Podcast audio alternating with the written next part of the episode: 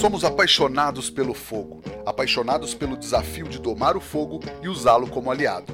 Eu sou o Rodrigo Peters e é essa paixão e respeito que trazemos para o É Fogo, um podcast de entrevistas onde o churrasco é tratado como hobby, mercado e paixão. Ele é hamburguero, empresário, youtuber, podcaster, já ganhou o título de melhor hambúrguer de São Paulo e já foi até rockstar. Ele não é o pai, ele é o filho do oráculo, o afilhado de casamento do Carlos Bertolazzi, Lierson Mattenhauer. Muito bem-vindo ao É Fogo, Lierson. Salve, salve rapaziada do É Fogo, muito obrigado aí, Rodrigo, pela introdução maluca, hein, mano? Já vou colocar no meu. Já vou colocar no, na minha info, na minha bio, quando me perguntando o que eu sou, porque eu nunca sei me apresentar para falar o que, que eu sou. E eu tô tentando descobrir o que, que eu sou um pouco. Muito obrigado pelo convite, cara. É, eu adoro falar sobre comida, né? Não é à toa que a gente tem o, o Chepinha, né? Que é um podcast voltado para isso. Mas muito obrigado pelo convite aí. Vamos passar, vamos passar um pouco de informação para esse povo. Legal, legal. Eu ia perguntar como, como você se apresenta, mas já que você falou que você nunca sabe, deixa a minha introdução então.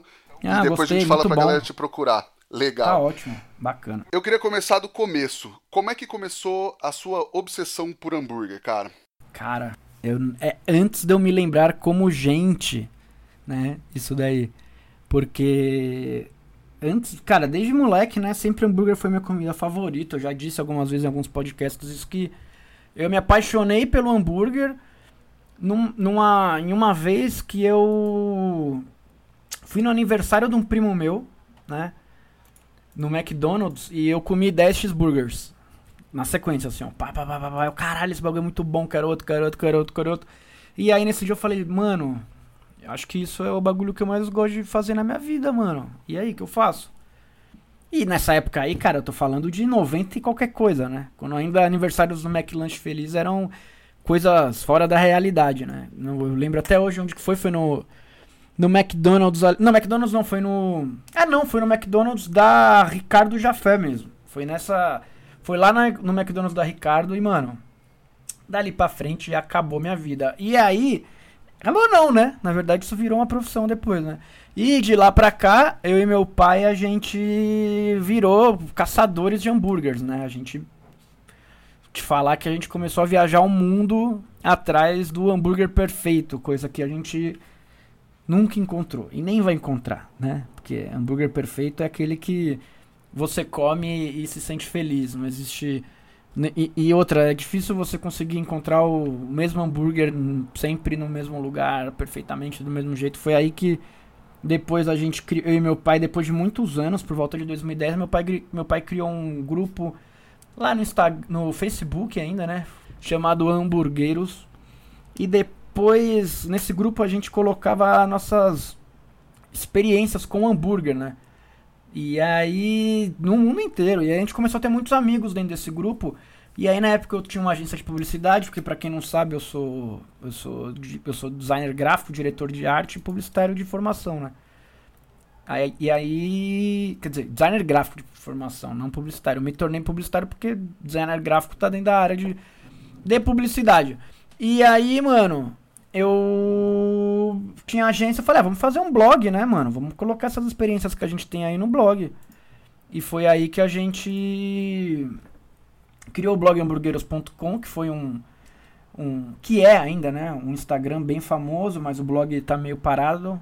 Né? Depois que eu saí, meio que parou. Eles, eles começaram a fazer mais produtos voltados à hamburgueria do que continuar fazendo resenha, né? Porque isso daí, o hambúrguer perfeito, o guia do hambúrguer, já fazem perfeitamente. E aí depois eu fiz, comecei a fazer a feirinha usando a chancela hamburgueiros.com. E depois de, depois de algum tempo fazendo feirinha, é, é, o Marcelo Fernandes, que, é, que é, tem um grupo de restaurantes aqui, ele me convidou para junto eu e meu pai para fazer o para fazer o como é que chama? A hamburgueria Trad. E de lá pra cá é só loucura, né? A gente foi, começou a trabalhar, trabalhar, trabalhar, trabalhar, trabalhar. Ganhamos alguns prêmios por aí, né? Graças a Deus. Porque trabalhar, pra, a gente trabalha pra cacete, né? E acho que foi. Fomos premiados. Eu não gosto de falar muito de mim, eu prefiro que os outros falem, né?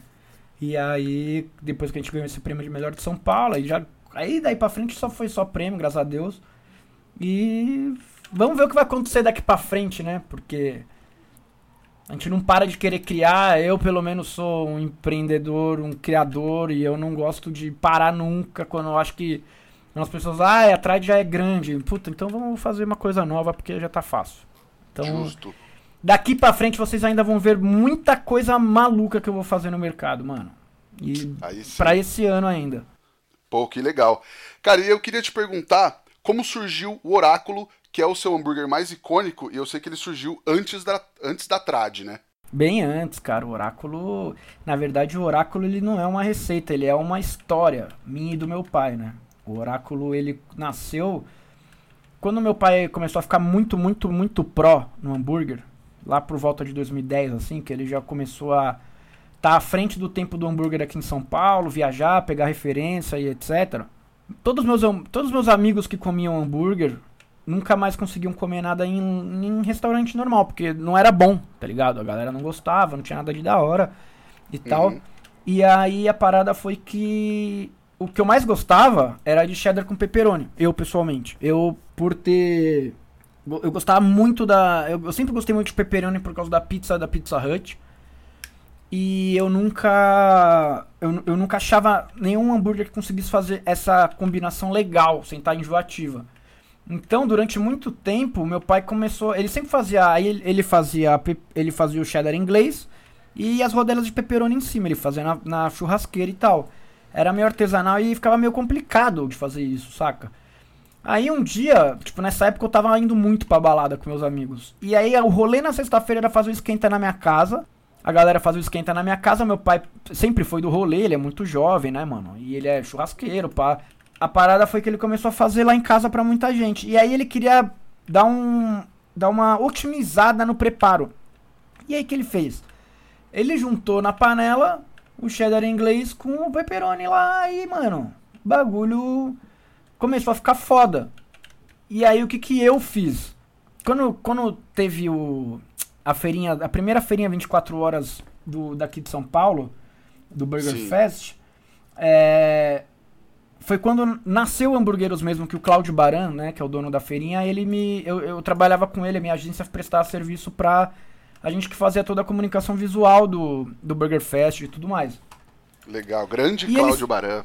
Grande Cláudio Baran. E aí ele ia lá na agência sempre com a gente, a gente sempre tava fazendo hambúrguer e comendo, e ele falava que, mano, não tem na cidade hambúrguer igual esse, por que, que vocês não viram. Usa o hamburgueros.com pra. Pra fazer. pra fazer uma marca, né? Pra vender hambúrguer. É, e a galera, muito, muito das pessoas ficava muito brava com a gente, falando, mano, por que, que esse desgraçado tá falando mal da minha casa? Ele sabe fazer hambúrguer pra falar mal da minha casa? Aí eu falei, aí o Claudio deu essa oportunidade pra nós. Falei, então vamos mostrar pra galera que a gente sabe fazer sim. Só que aí precisava de um nome pro hambúrguer. né? Até então ele era um hambúrguer de pepperoni com cheddar. E a galera chamava meu pai de oráculo. Porque ele manjava muito, né? A galera do mercado, tipo, já conhecia e ele era o oráculo, ele era o oráculo. Porque no hamburgueros.com também, é, meu pai não queria usar o nome dele, a pessoa física dele. Então a gente criou pra ele esse personagem, Oráculo. Quando as resenhas eram por ele, elas ficavam, cham... elas ficavam escritas como Oráculo. Pois bem, é o hambúrguer do Oráculo, então ele vai chamar Oráculo. Hum, nasceu o Oráculo Burger e na primeira feirinha, primeira vez que a gente serviu ele pro grande público, a gente vendeu 1.200 oráculos em 24 horas. O bagulho já nasceu um estouro, dava fila na feira, porque como a gente tinha o site, né, tinha o blog, eu conseguia atingir muitas pessoas por causa do desse meu mercado, porque antes de eu ter ser hambúrguer lá na tudo começou muito na agência, porque eu trabalhava com comunicação, por consequência eu conhecia muito blogueiro, muito podcaster, porque eu também já estava nesse meio. E aí na primeira feirinha já foi boom, né? Já estourou. E aí de lá pra cá o Oráculo já entrou no, no, no, no mapa da gastronomia paulistana e foi questão de tempo pra gente realmente abrir uma casa pra vender o Oráculo, né? E hoje dá pra tirar ele do cardápio ou não dá?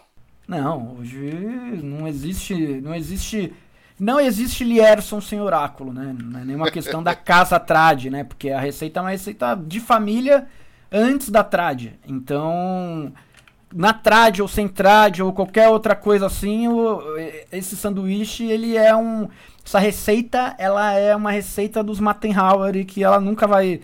Ela, onde eu estiver, ou, ou eu ou meu pai, ela vai estar também, né? Maravilha. Cara, você acha que existe um blend perfeito, na sua opinião? Ou é balela isso de pensar que pode existir uma combinação de cortes que vai ser imbatível? Pra mim é balela, mano. Mesmo. Não, não, é, não, é só, não é só o blend que vai dizer o que você vai sentir na sua boca, né? Tem a cocção também. Porque, mano, ah, o blend perfeito para hambúrguer. Não existe. Depende da, da situação que você vai fazer.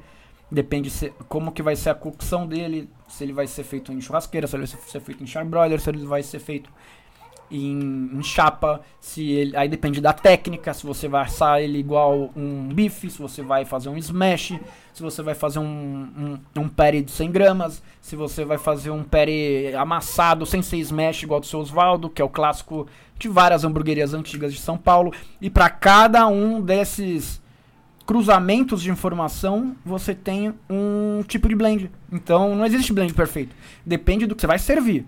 Aí a gente pode falar. A gente pode talvez até mapear algumas coisas que a gente consegue fazer, mas blend perfeito não existe. Existe o blend ideal situacional. Sim, acho que até esse lance, ah, quantidade de gordura, cortes do dianteiro, mas acho que a gente vê uma busca da galera, não sei se se a galera te pergunta muito, eu imagino que sim, né? É doentio, é encheção de saco, cara, e não existe resposta, sabe? Ah, e qual que é o brand? Até zoou, né? No shape eu sempre falo, ah, lá vem os, o Zé do brand. Porque a galera sempre vem, ah, o brand, ah, o brand, ah, o brand. E não existe sim. o brand, mano. O brand é, mano.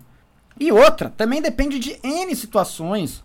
É, você ter acesso a bons fornecedores, você ter acesso a a, a, um açougue que você confia, senão você vai ter que fazer em casa, e aí fazendo em casa já muda totalmente de figura, e depende do seu business, depende. Porra, mano, você não consegue pagar num, num, num, num Angus o que eu pago, né? E aí a galera, ai, o blend perfeito, eu quero. Qual que é o seu blend? Mano, o meu blend pra você, amigo, que vai fazer aí num sua pequena hamburgueria, vai custar algo que talvez você não consiga pagar, sabe? E aí, mano, como é que você vai. Aí eu te eu vou te apresentar algo incrível, que você vai amar, mas você não vai conseguir reproduzir. É, a realidade muda muito o, o, o blend, né? Cada realidade muda o blend. Então, mano, não existe blend perfeito. Existe aquilo que se adequa à sua realidade. Eu acho que dá pra gente resolver melhor assim. Porque a sua realidade, mano, você vai fazer um hambúrguer de 180 gramas fazendo no charbroiler. Tá bom. Em que cidade você tá? Você tem acesso a insumo?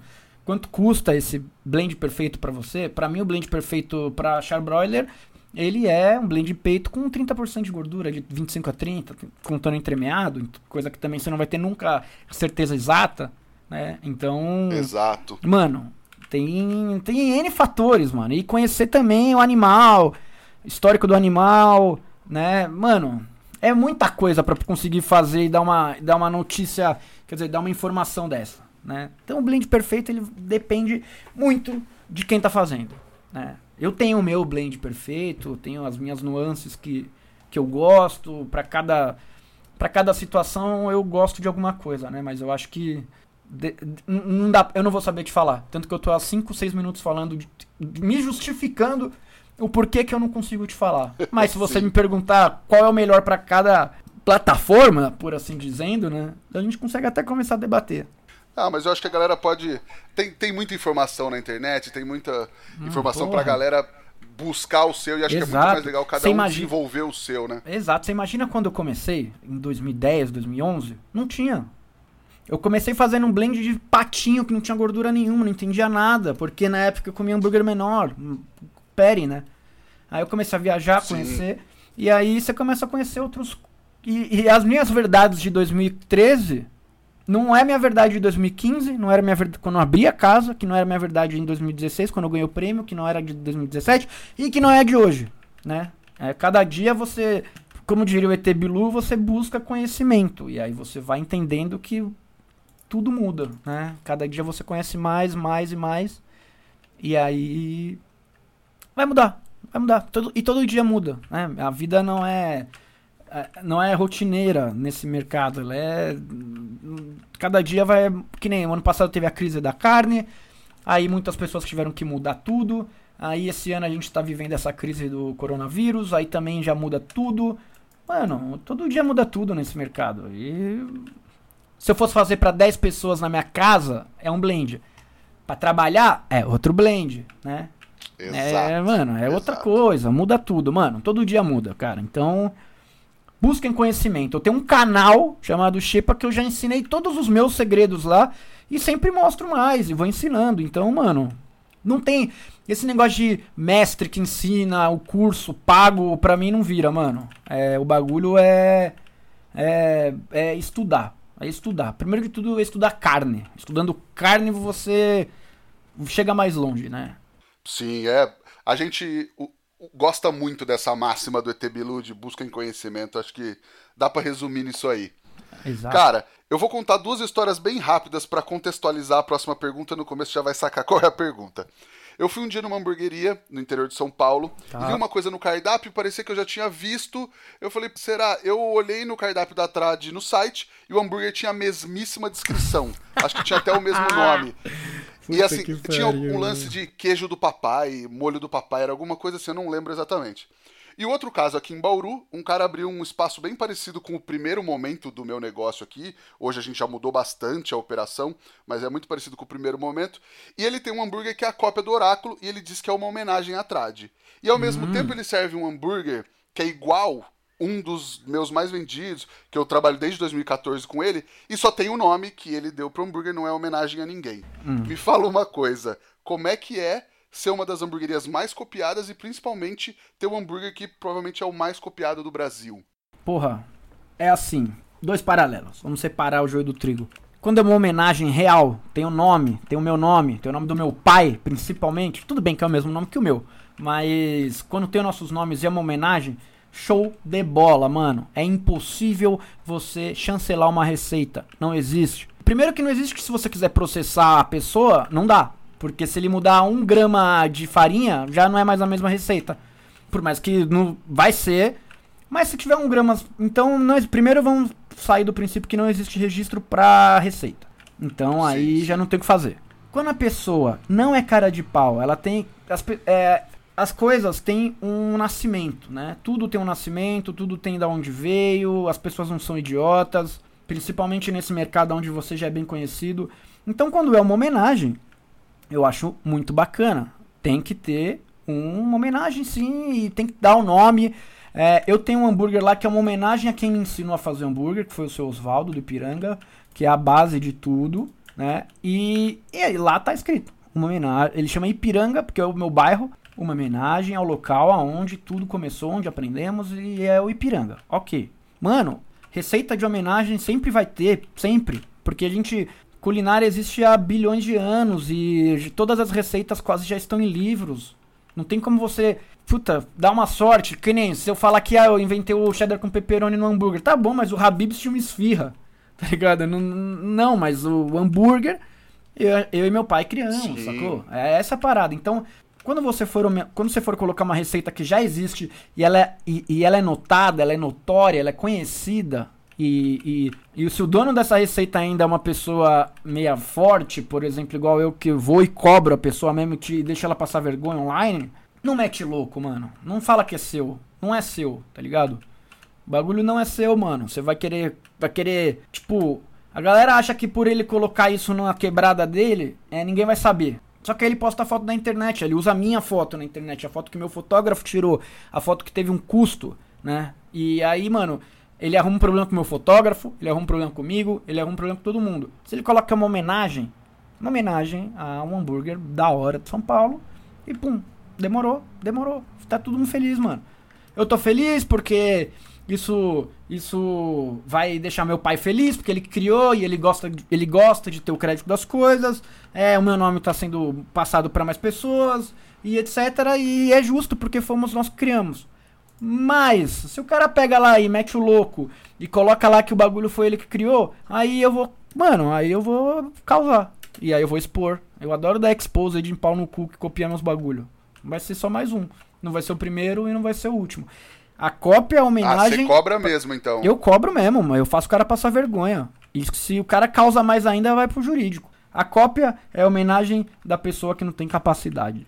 Porque todo mundo sabe que é cópia. Legal. E também tem isso, né, cara? Receitas estão aí a todo tempo, todo mundo se inspira em alguém.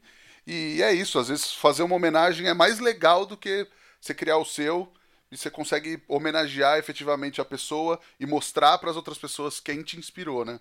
Claro, mano, porque tipo, que nem eu faço o meu corn beef, que é uma receita que graças a Deus também a gente começou a fazer aqui. Acho que a primeira vez que foi apresentado ao grande público foi quando a gente fez na churrascada lá, né? Porque todo mundo comia pastrame, comia brisket, mas o corte cozido nunca tinha, nunca tinha visto, né? Ninguém fazer aqui. E aí, quando a gente fez na churrascada lá, mano, eu não nego a ninguém que o meu hub é um hub que eu aprendi com o meu mestre, sacou? Meu hub é um hub que meu mestre. Quem me ensinou a fazer defumado foi o Panhoca. Meu hub é, uma, uma, é um hub baseado no hub que eu aprendi com o cara, mano, sacou? Tipo, e eu não nego isso. Quando você vai no cardápio da atrás, tá lá. Porra, mano, é muito merda quando a galera mete louco assim, velho. E, e, e tenta.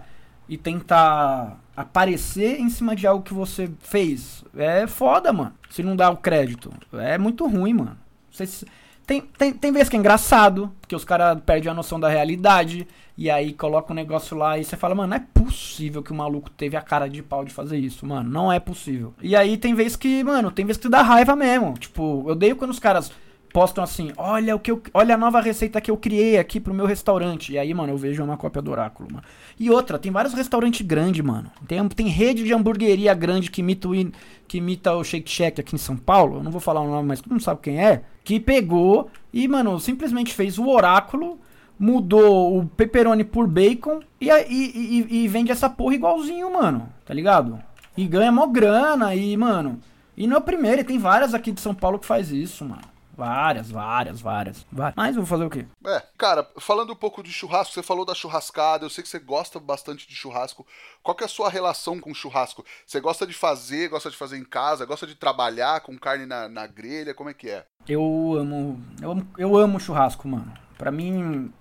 Não, não, é, não é que eu amo. Minha comida favorita é hambúrguer. Mas a coisa que eu mais gosto de fazer na vida é churrasco. Tipo, é, eu nunca parei de, de estudar e trabalhar para realizar esse sonho. Então, tipo, talvez o meu. Talvez a minha. Talvez o meu emprego de entrada no mundo do churrasco foi o hambúrguer, porque era a área que eu tinha mais expertise. Porque foi um negócio que eu estudei durante, tipo, sei lá, 10 anos para conseguir abrir uma casa.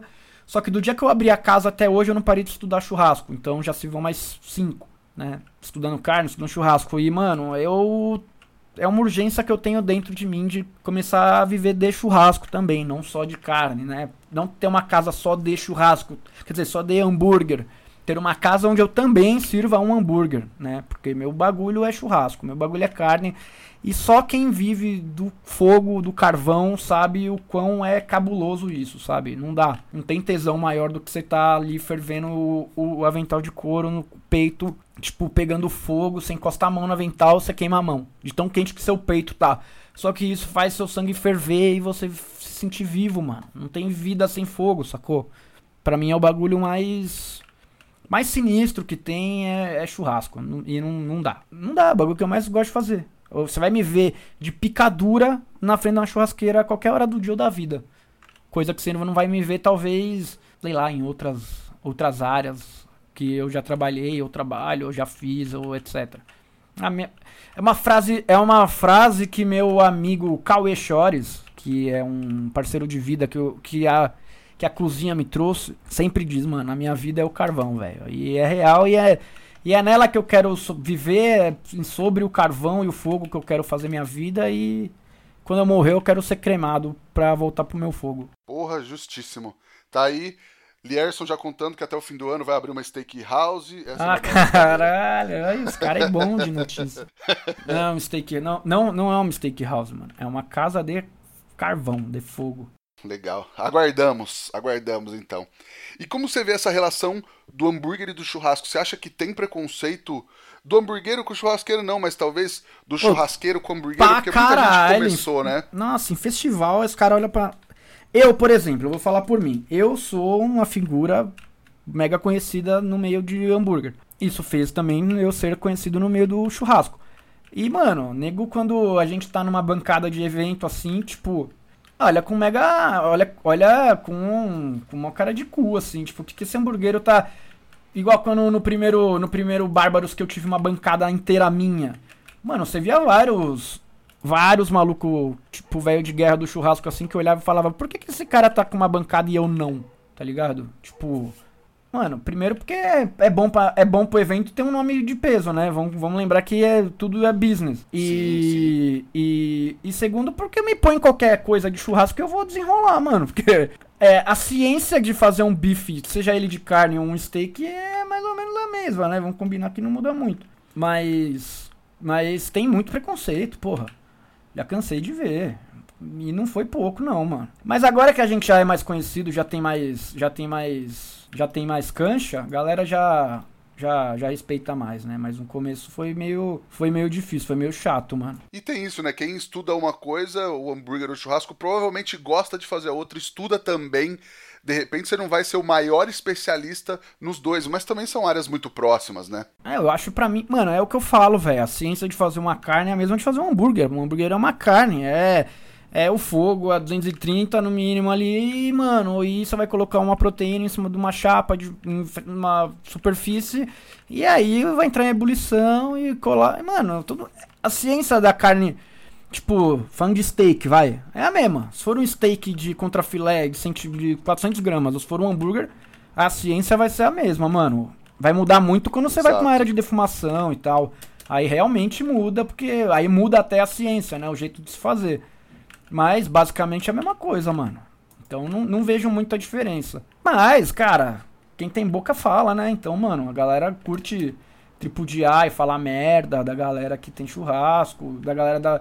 Principalmente a galera do churrasco, a galera do churrasco gosta de falar bosta pra caralho, porque a maioria da galera é um bando de gente recalcada, mano. E, e que começou agora também, mano. Aí vê uns vídeos.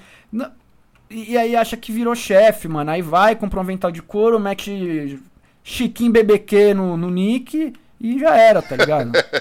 O cara Arroba era. fulano BBQ. É, o cara era do TI. A gente falou isso no Shepa dessa semana. O cara era do TI, aí ele vai e fez um curso de churrasco, sei lá, com o Barcelos lá. Aí ele, puta, minha vida mudou, agora eu sou churrasqueiro. Aí ele vai, compra um avental de couro, compra uma faca, uma faca pica, e aí põe no avental, deixa a barba crescer e muda o nick pra Chiquinho BBQ. Ele era Chiquinho TI, aí ele muda e vira o Chiquinho BBQ, tá ligado? E aí e é isso. E, mano, não. Cara, cancha aí, família aí, local de onde você nasceu, sei lá, mão de gaúcho. Mano, tá no, tá no DNA do gaúcho fazer churrasco. Não é todos os gaúchos que tá escrito.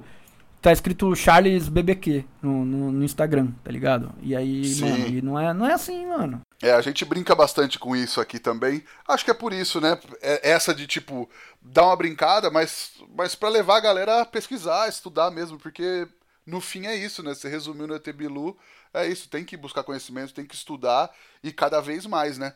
E falando de estudo, é, você tem uma preferência de estudar essa área do churrasco? Você é mais do American BBQ? Eu você é mais nerdão, do steak? Mano. Sou nerdão, sou nerdão. Hoje de manhã eu tava vendo troca celular da carne, tá ligado? Porque eu sempre fui nerd, né? Eu sou nerd. Eu tô gravando com você, tô jogando Valorant.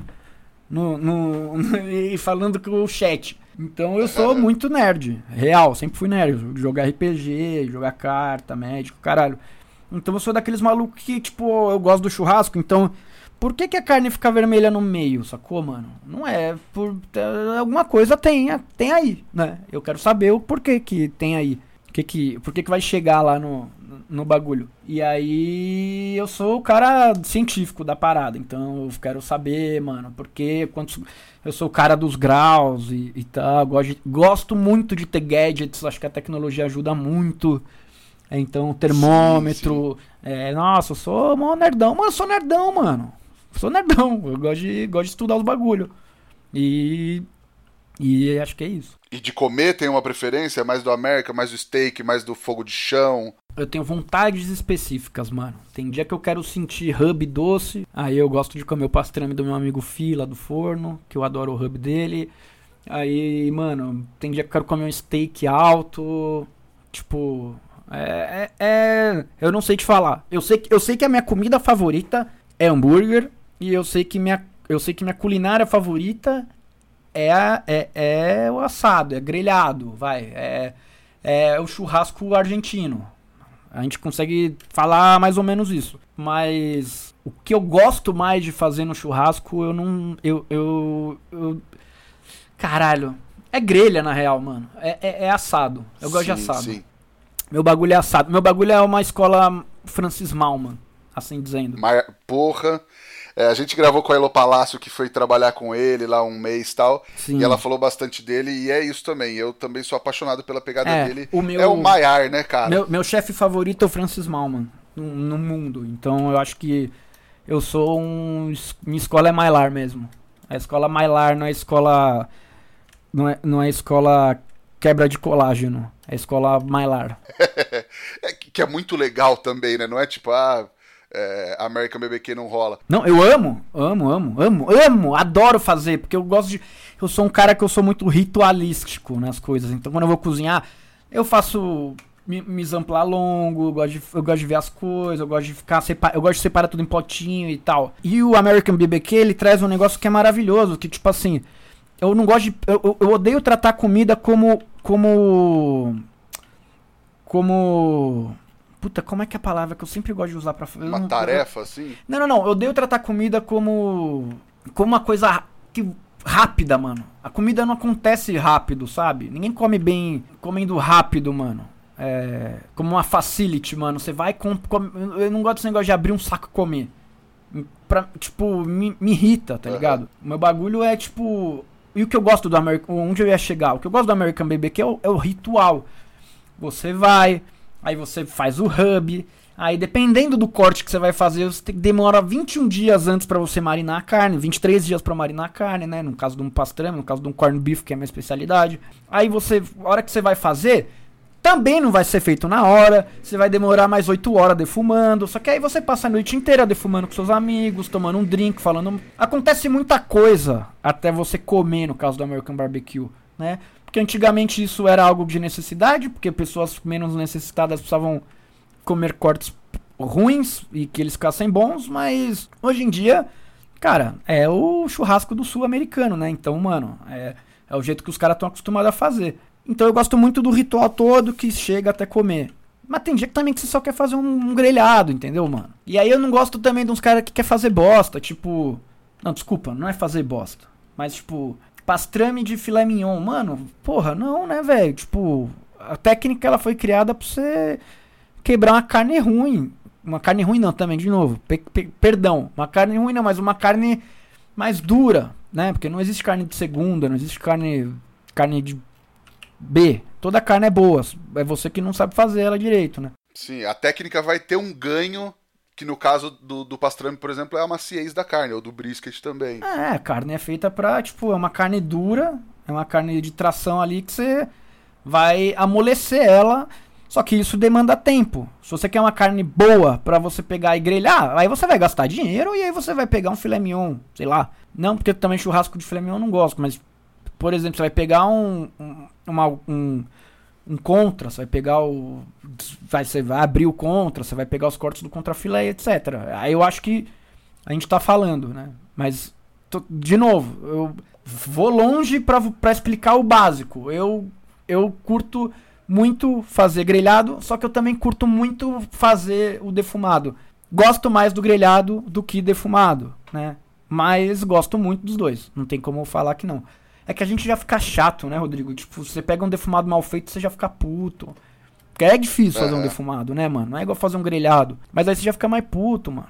Esse tipo de coisa. Sim, assim. não, legal. E só para explicar pra galera que às vezes não conhece os termos mais de cozinha, o Maiar, a reação de Maiar que acontece uh, na superfície da carne quando você grelha ela. Alguns chamam de caramelização, na verdade é uma união de, de várias reações que acontecem na superfície da carne, que é basicamente aquela crostinha maravilhosa e saborosa que, que fica na superfície da carne quando a gente grelha ela, né?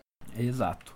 E aí, cara, é, uma galera tem preconceito com hambúrguer vegetariano e vegano, é, mas às vezes fica mais nessa do preconceito e não pensa no negócio. Na trad é uma parte importante do faturamento. Como você vê isso como um mercado, ah, digamos assim? Como mercado, tá? No dia de hoje, mercado, logicamente, não é viável. É, é, sai, mano, é tipo 4, 5% da venda. Porém, um restaurante é um negócio sobre seres humanos que tem que sair felizes. E você tem que deixar todo mundo ter uma opção para comer. Então, mano, é. É isso. Pra mim é isso. É.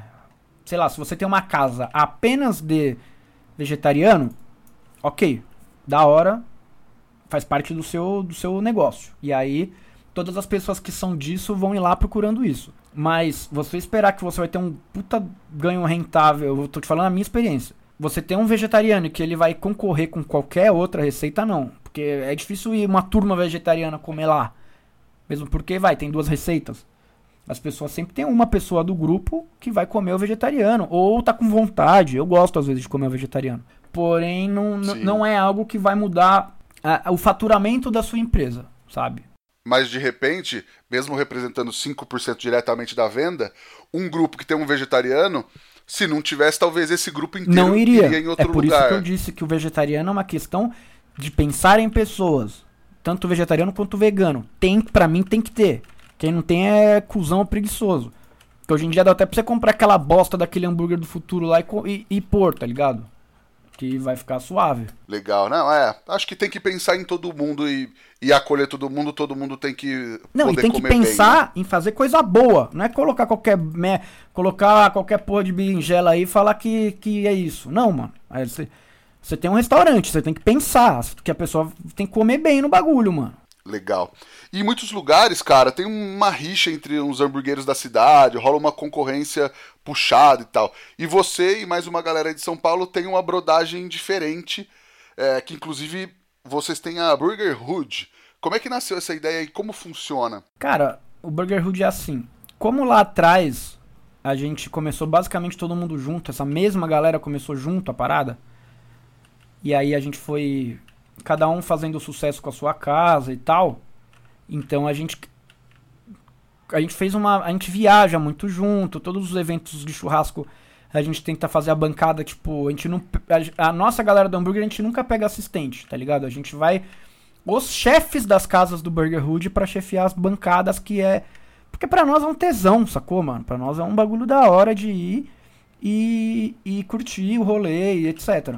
Aí a gente foi para Chicago numa feira que chama NRA, que é uma feira de comida, de, evolu de, de é uma feira de, de novidades do ramo gastronômico all, de tudo, né? Lá tem tudo, pra tudo e tudo.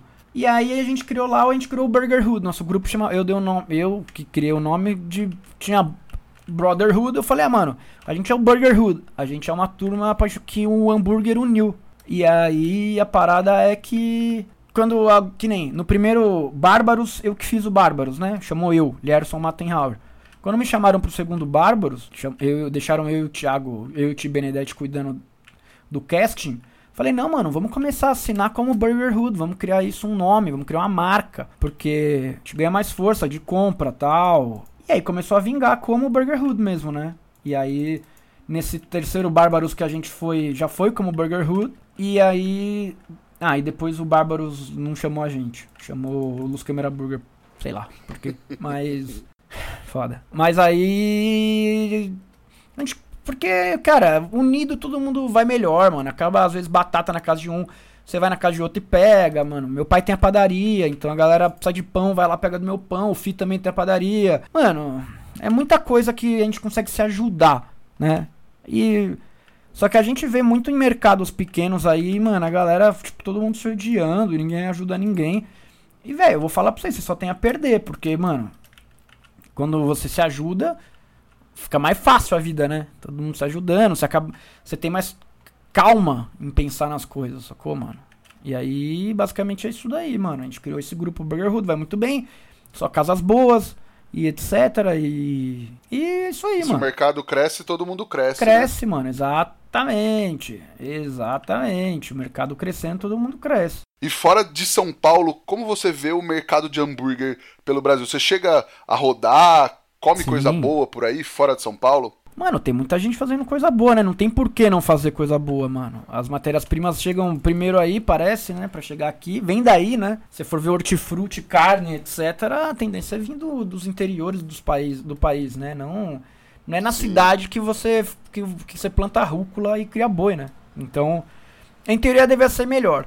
mas as, as outras facilidades de equipamento, tecnologia estão aqui. E aí eu acho que a galera fica muito esperando é, se criarem tendências nas grandes cidades para levar essas coisas para o interior.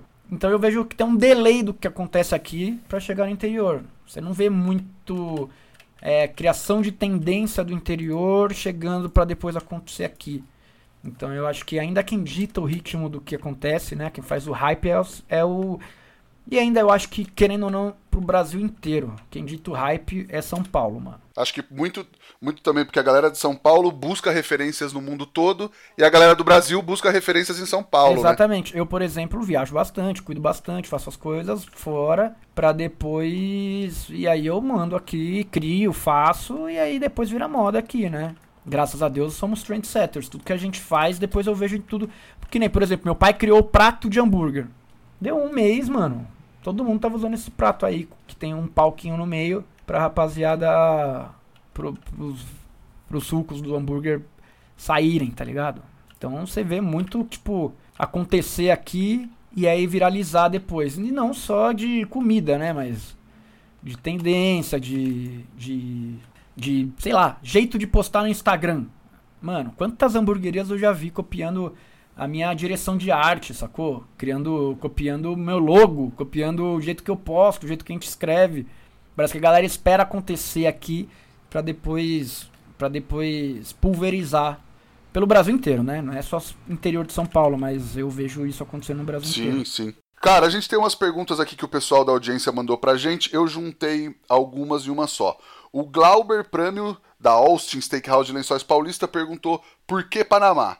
O pessoal da Discovery Burger de São Luís do Maranhão perguntou quais os desafios de montar uma hamburgueria no Panamá, já que é um país com uma cultura diferente da nossa, e eu emendo uma pergunta minha também, como é a cultura e como é a cena do hambúrguer por lá?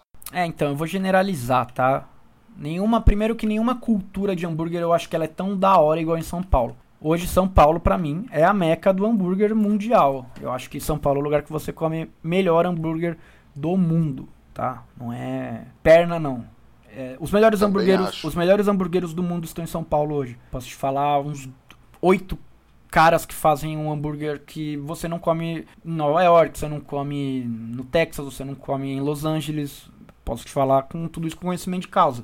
Nem na Europa também, cara. Na Europa a galera tá muito atrás, mano. vou te falar que talvez na Espanha você coma alguma coisa boa, mas no geral eu nunca comi hambúrguer. Num, num, os que eu comi, que eu, quando eu visitei a Espanha, não comi tão bem assim, aí eu vejo as pessoas que também vão e não se come isso. E quando a gente optou por, por ir para fora, mano, foi uma opção de tipo meramente mercadológica mesmo, assim, mano. Panamá é em dólar americano, sacou? E o dólar americano tá alto. Então a gente optou por tentar ganhar dinheiro mesmo, porque vamos fazer um teste, se der certo no Panamá, a gente pula depois para Estados Unidos, né? Porque é do lado. Aí eu faz um caixa em dólar, entende como é que funciona o mercado e aí e aí vai para cima. Sobe, né? Fica fácil. Mas, mano, a gente já viu que abrir fora do país é mó treta, mano. É mó treta. Primeiro que você não consegue fazer o que você fazia na sua casa no bagulho, porque, tipo, a parada é. As pessoas têm outros gostos. Mano, os caras só comem frango no bagulho e. E aí, mano, a tradição não tem frango, mano. Tipo, a gente já tomou um baile logo no começo. A hora que chegou lá, já, mano, nossa, vai ser osso. E foi osso mesmo. E tem sido osso, e é um desafio diário tentar tropicalizar algo que a gente não manja, e menu, e tentar. Hum, que nem. Chegamos lá já tendo que fazer uma padaria, porque o nosso pão é a nossa receita de pão. Porque a gente tem uma padaria, então já, já se coloca uma dificuldade aí. E aí, mano, daí pra frente foi só treta, sacou? Porque gosto, é, mercado, o jeito, o Instagram dos caras tá cinco anos atrás, então muda tudo. Mano, é mó desafio, velho. Vocês estão nessa aí de abrir hambúrguer fora, ou você tem um sócio de fora que vai te dar o caminho das pedras, ou vocês vão sofrer pra caralho, mano. Mesmo, que é o que a gente sofre. Basicamente, começar do zero. Eu, a gente começou do zero lá. E aí casa vazia, que você não tá acostumado, e é uma merda, porque você não tá acostumado a ter casa vazia, isso aí dói na alma. É mó treta, mano. Mó treta real. Tem mais uma aqui dos ouvintes. O PJ Fava pediu quase uma consultoria aqui. Ele perguntou como manter a qualidade no delivery e se usar a parrilha para isso é viável e é um diferencial. E se você acha que agora, durante a quarentena, é um bom momento para abrir uma hamburgueria? Depende, tá? É. Você vai abrir uma hamburgueria. Mano, a parada é a seguinte agora nessa quarentena, mano. Você não sabe o que vai acontecer no mundo daqui para frente. Principalmente por causa do nosso governo, que você não sabe o que vai acontecer. Capaz de morrer uma galera. Você não sabe como vai ser o mercado. O mercado vai mudar daqui para frente.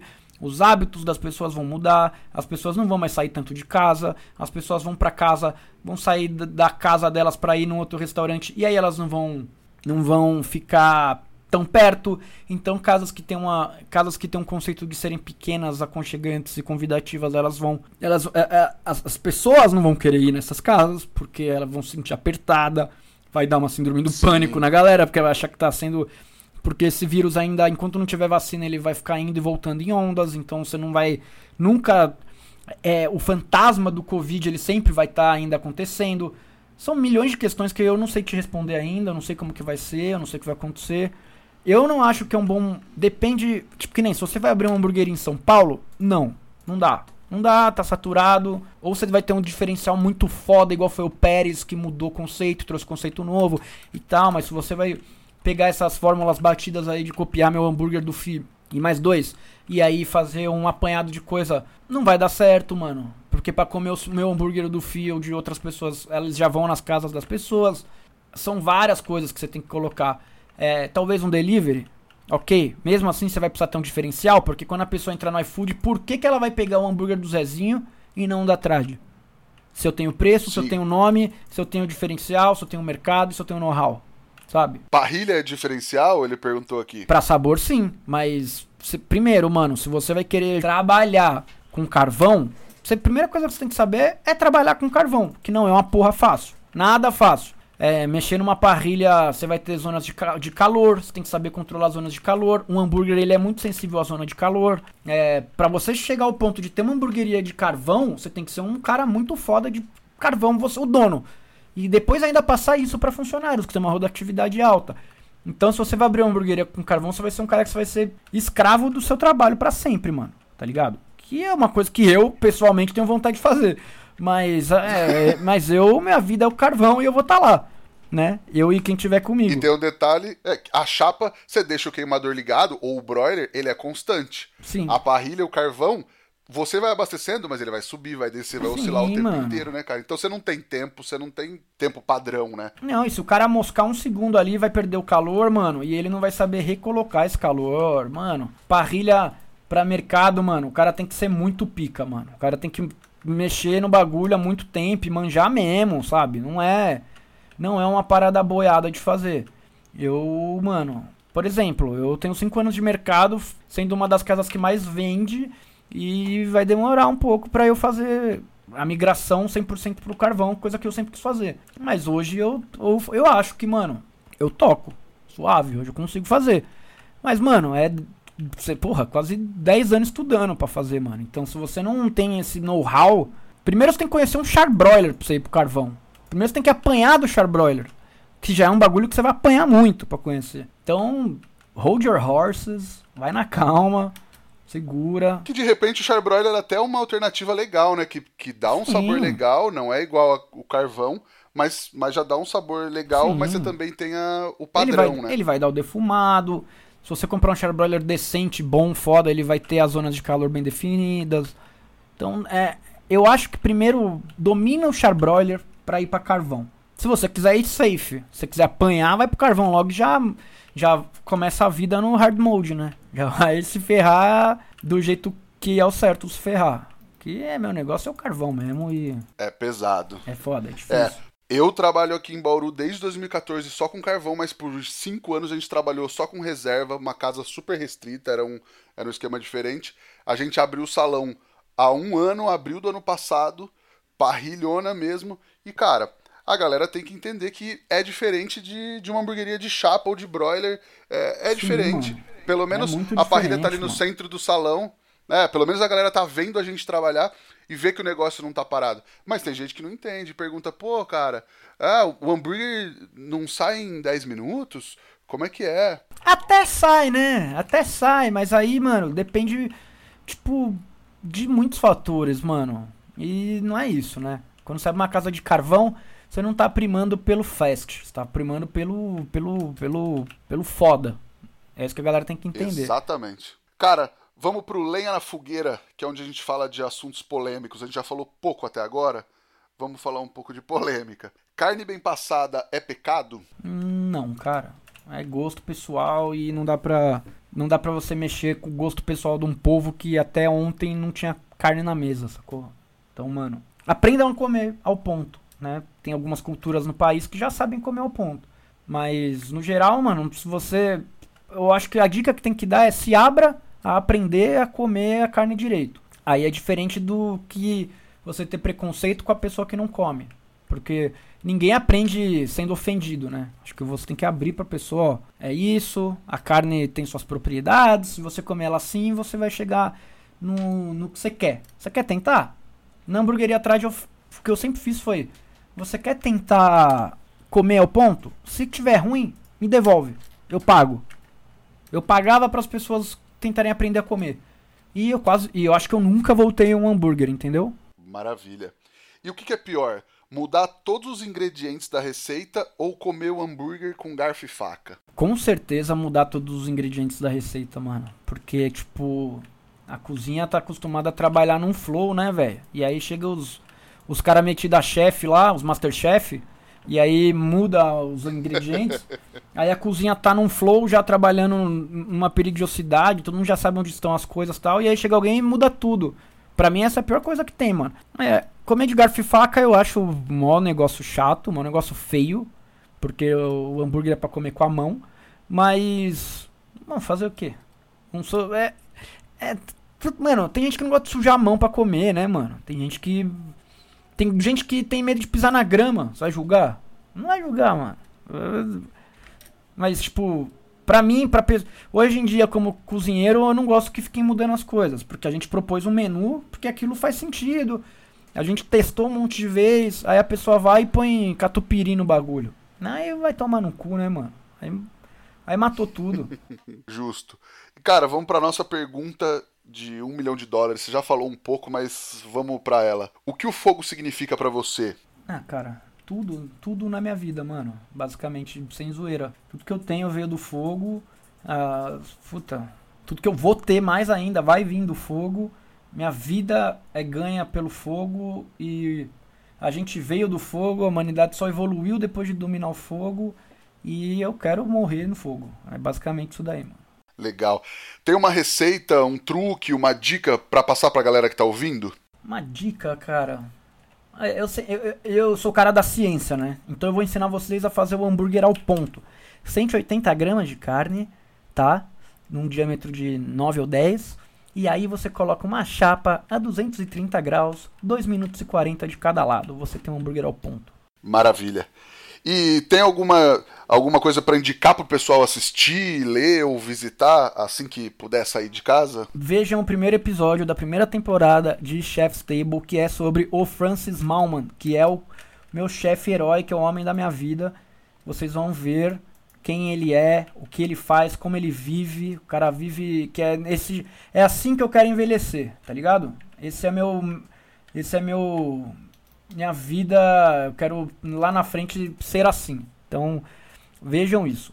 E também tem um outro episódio do, do Inside é, Chef's Mind do, do Daniel Chang que também é com ele. Procurem sobre o, o, o Francis Malman, mano. Ele tem um livro também, mano, que, que chama Sete Fogos, que é a enciclopédia do churrasco argentino. É a Bíblia do churrasqueiro, tá? Então, é isso aí. Basicamente, Estudem Francis Malman. Ele é o cara. Se indicou Francis Malman, não tenho mais nada para falar. Ô Lierson, quem quiser te encontrar pelas redes sociais, YouTube e o caramba, por onde te acha? Cara, arroba Lierson, toda sexta-feira tem episódio novo do Shepa lá no, no YouTube, vocês podem acessar lá, Shepa do Lierson, youtube.com.br Shepa do Lierson. Toda segunda-feira no canal do Não Ovo, a gente tem um episódio novo sobre, sobre comida no Chepinha. Graças a Deus vem, vem, estamos batendo recordes de audiência cada vez mais aí no ramo comida. E que mais? Que mais que eu posso dizer?